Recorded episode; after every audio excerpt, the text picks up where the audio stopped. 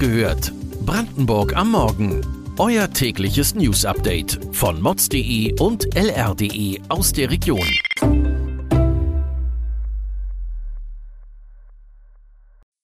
Guten Morgen an diesem 23. September.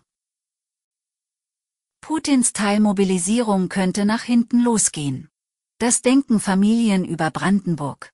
Kohlemillionen werden zweckentfremdet.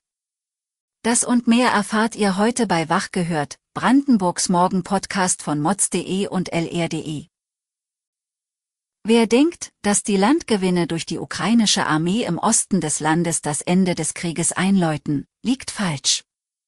Russlands Machthaber Wladimir Putin hat zur Teilmobilisierung aufgerufen. Es sollen 300.000 kampferfahrene Soldaten und Soldatinnen aus der Reserve in die Ukraine geschickt werden. Sie sollen Russland doch noch zum Sieg verhelfen. Doch währenddessen trennten die Worte Russland verlassen auf Google und die Proteste im Land nehmen zu. Putins Teilmobilisierung könnte ein Rohrkrepierer werden, denn es gibt immer mehr Russinnen und Russen, die wissen, was sie erwartet. Das Kämpfen in einem sinnlosen Krieg. Wie geht es Familien in Brandenburg? Familienfreundlich sind die Städte und Gemeinden im Land? Brandenburgs drei große Tageszeitungen haben dazu eine große Online-Umfrage ins Leben gerufen. Die Antworten fallen unterschiedlich aus. Grundsätzlich fühlen sich die Familien in Brandenburg wohl. Das zeigt sich in der statistischen Auswertung daran, dass der Gesamtwert für alle Fragen bei 2,93, also zwischen gut und befriedigend, liegt. Dabei werden die Arbeitssituation und das Wohnumfeld am besten eingeschätzt, Schlusslicht bildet das Thema medizinische Versorgung. Eine Entscheidung hat zuletzt für viel Ärger in Brandenburg gesorgt.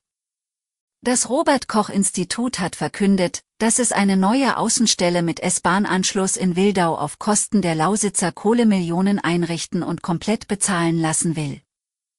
Mehr als 300 Millionen Euro aus dem Kohlegeldtopf soll die RKI-Außenstelle allein bis 2038 kosten. Der Druck aus Brandenburg, Sachsen, Sachsen-Anhalt und Nordrhein-Westfalen wurde letztlich so groß, dass sich der Bund zu einem Kompromiss genötigt sah. Der ist nun vereinbart worden. Die Bundesministerien, zu denen Einrichtungen wie das RKI gehören, haben bisher einen großen Teil ihrer Personalkosten aus dem Topf für Kohlegeld bezahlt. Das geht jetzt nicht mehr. Im Klartext, Stellen, die Ende 2021 nicht besetzt waren, dürfen in Zukunft nicht mehr aus dem Budget des Kohlegeldes bezahlt werden. Ein ungewöhnlicher Fall beschäftigt das Landgericht Cottbus. Von inneren Stimmen geleitet, soll ein junger Mann in Großräschen radelnde Kinder mit seinem Auto umgefahren und so heftig verletzt haben. In zwei Fällen soll der Angeklagte erst weitergefahren sein, um kurze Zeit später wieder umzudrehen und sich vor Ort als Augenzeuge anzubieten. Ein Gutachter hat dem Angeklagten eine Schizophrenie attestiert. Ob der Beschuldigte schuldfähig ist, lest ihr auf lr.de. Nach dem Fischsterben in der Oder gibt es jetzt gute Nachrichten. Rund 100.000 Glasaale hat eine Fischerfamilie gestern an verschiedenen Stellen in der Oder zwischen Briskofinkenherd und Kienitz einsetzen können. Es sind Jungaale im Wert von 25.000 Euro. Der Name Glasaal basiert darauf, dass die Aale durchsichtig wie Glas sind und man deren Herz und Wirbelsäule mit dem bloßen Auge erkennen kann.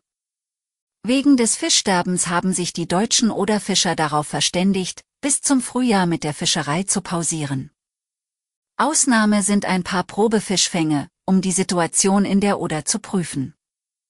Lediglich die Angler sind am deutschen Oderufer aktiv.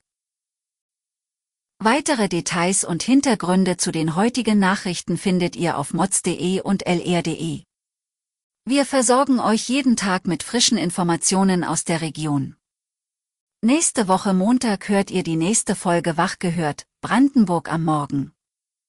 Wir wünschen euch einen guten Start ins Wochenende.